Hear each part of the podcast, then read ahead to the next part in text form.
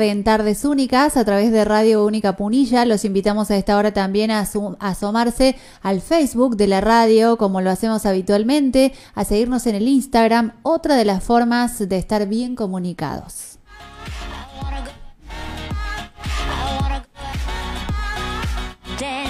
Y estamos listos ya para compartir nuestra siguiente entrevista. Vamos a hablar con la profesora Graciela Ruiz. Es un gusto para nosotros recibirla nuevamente en el programa. Ella coordina Mamá Luna, un grupo de eh, apoyo a las mujeres que están en el embarazo y en los primeros, eh, en las primeras etapas de la maternidad.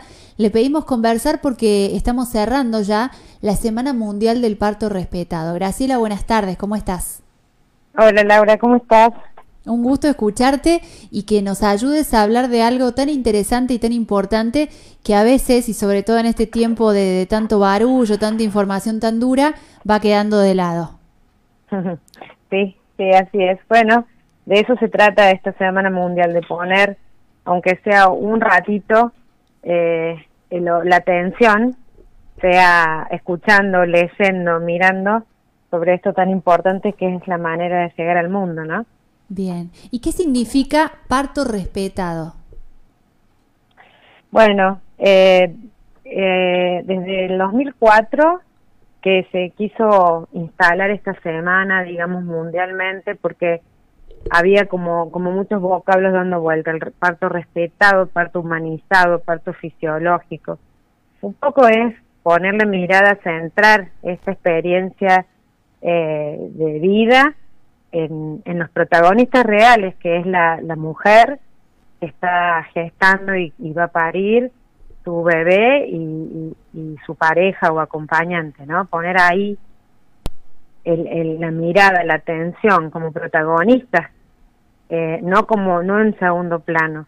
La, mm, la función, la, el rol del personal de salud es acompañar y asegurar el cuidado de esa experiencia, pero no siendo ellos los protagonistas, sino eh, las personas que tratan de respetar todos los procesos fisiológicos a través de decisiones informadas eh, para cuidar esa experiencia no solamente desde el punto de vista físico, digamos, anatómico, fisiológico, sino también este, emocional eh, porque somos eso, ¿no? Somos un todo, no somos solamente un cuerpo que va a parir. Claro. Y la verdad es que la medicina tradicional fue estandarizando cosas para hacerlas más seguras y en ese camino se perdió eh, el, contacto y entender la singularidad que hay en cada parto. Hay, hay tantos partos distintos como personas que nacen. Tal cual, tal cual. Sí, siempre, o sea, acá no es cuestión de, señalar con un dedo a al sistema de salud, sino que, bueno, hay que partir de la base de que una mujer que va a parir y un niño o niña que van a nacer, eh, no lo hacen en, en, situaciones de patología. Estamos hablando de mujeres sanas y de bebés sanos, ¿no? Entonces, una mujer, por más que se va a atender a un instituto de salud, es una persona sana. La experiencia de nacer no tiene que ver con una patología ni con una emergencia, ¿no? Eh, sí están atentos, como dije al principio, tomando decisiones seguras eh, que respeten los procesos fisiológicos y que se sepa actuar de la mejor manera posible en el caso de que surja alguna emergencia, ¿no? Claro. Claro. Y hablabas de decisiones informadas, porque el parto es este, un punto de llegada, pero hay todo un proceso previo en el que uno supone, y en muchos casos no ocurre, pero debería ser así, trabajan eh, casi como equipo, ¿no? La mamá, la familia, junto al profesional que lo va a atender después.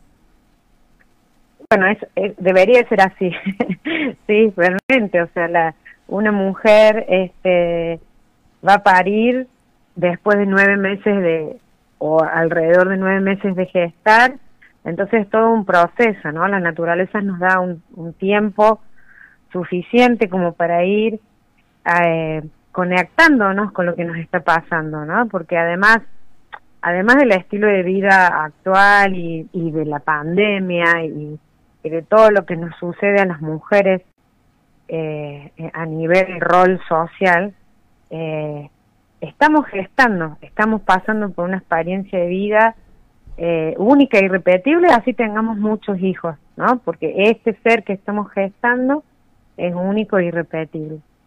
Y, y estamos quizás un poco alejadas de, de lo que nos pasa, ¿no? Entonces, eh, las personas, el círculo afectivo de esa mujer, familia, amigos, compañeros de trabajo, eh, también tienen que ver a, a, una mujer gestante no como una mujer enferma que pasaba hace muchos años y no podíamos hacer nada, pero tampoco como, como que está todo igual, porque no está todo igual. No es que solamente estamos aumentando de peso, estamos gestando vida de un nuevo ser que va a venir a este planeta. Entonces, no es cualquier experiencia. Y el sistema de salud, como uno tiene esa posibilidad de ir una vez por mes mínimamente a una consulta, bueno, debería ser un, espacio también, no solamente de asegurar de que esa gestación esté sana, sino también un espacio donde la mamá pueda sentirse, como vos dijiste recién, acompañada, sostenida, como un equipo, ¿no? Realmente somos un equipo, eh, todos, cada uno con su rol, ¿no? Pero eso debe, sería lo ideal. Y no solamente durante la gestación, el parto, sino también después, que es muy importante, ¿no? La crianza. Claro. Y, cuán importante pensar en esa mamá que después se vuelca generalmente a cuidar eh, todo el tiempo eh, de su hijo, de su bebé, sobre todo en los primeros meses, y, y tiene un cuerpo también que, que recomponer después de un proceso tan, eh, tan grande como es el de, el de un embarazo. Sí, sí, el cuerpo, la mente, las emociones, eh, tu, tu vida cotidiana, porque a lo mejor, eh, bueno, otro, otro tema que capaz nos convoque más adelante en agosto, cuando es la semana de la lactancia materna, la lactancia es una experiencia eh, de mucha entrega. Entonces a veces la mamá eh, se encuentra con que pasaron la gran parte del día sentada intentando amamantar y bueno, y todas las cosas cotidianas como hacer de comer, como higienizarse, como descansar, fueron un poco dejados de lado. Eh, el, el, el puerperio, que se llama esta etapa de desde que nace un bebé y depende de la bibliografía que, que leas, pero es más o menos hasta los tres años, es una, una época de, de mucha contención para esa mujer, esto de cuidar a la cuidadora, ¿no? Cuidar a la madre, porque, porque realmente es, es, casi imposible que una mamá pueda criar sola, pero no solo en el sentido de tener una pareja, digo, tener eh, alguien, una, dos personas que se puedan ocupar de ella, eh, acerca, por eso yo siempre hablo de las visitas, ¿no? Las visitas no son visitas.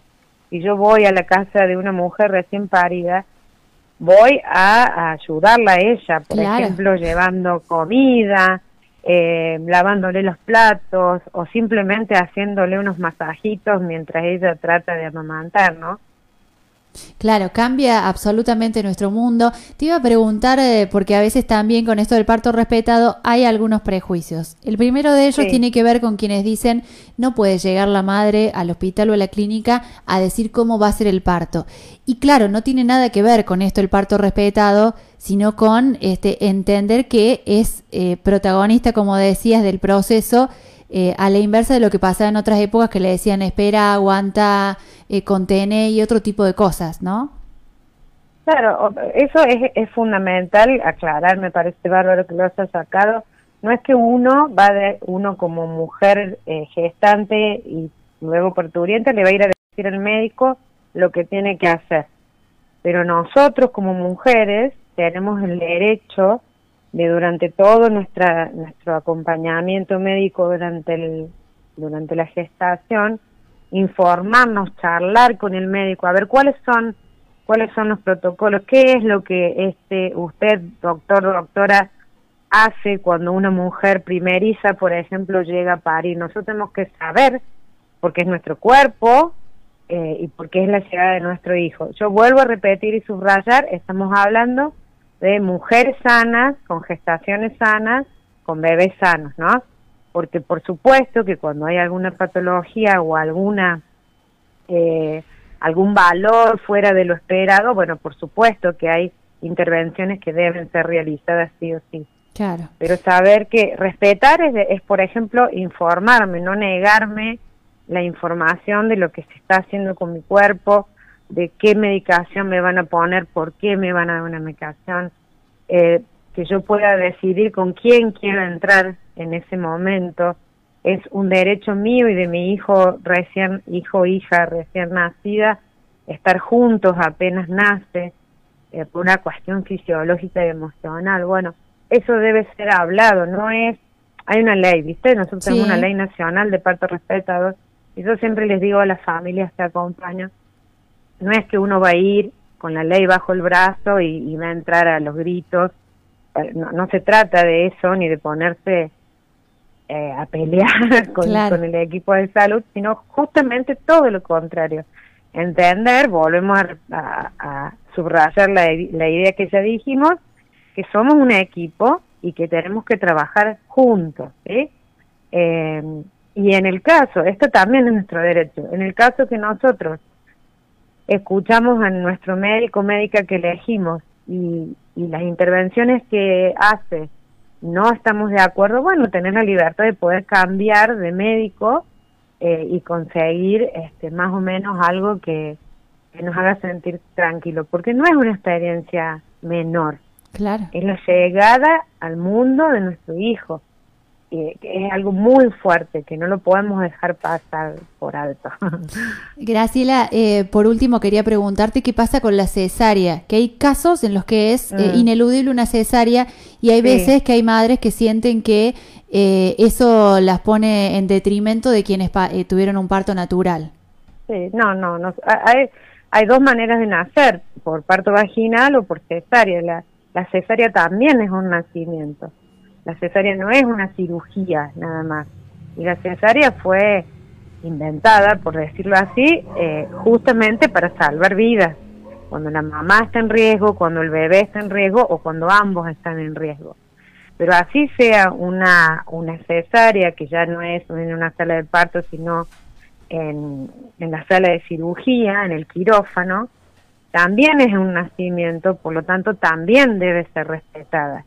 Por ejemplo, con esto que decía yo, que el bebé, hablando de bebés que nacen sin ningún problema, en el momento de, de salir del cuerpo de la mamá, inmediatamente tiene que venir con la mamá. Claro. Aunque esté del otro lado de la sabanita, porque ese bebé hace nueve meses que está dentro de la panza de mamá y es lo único que conoce. Es, es su mundo, ahí termina el mundo. Y de repente se encuentra en la inmensidad del espacio, con otros olores, con sonidos, eh, y para mí lo que es fundamental, deja de escuchar el latido de la mamá, que lo ha escuchado permanentemente durante nueve meses.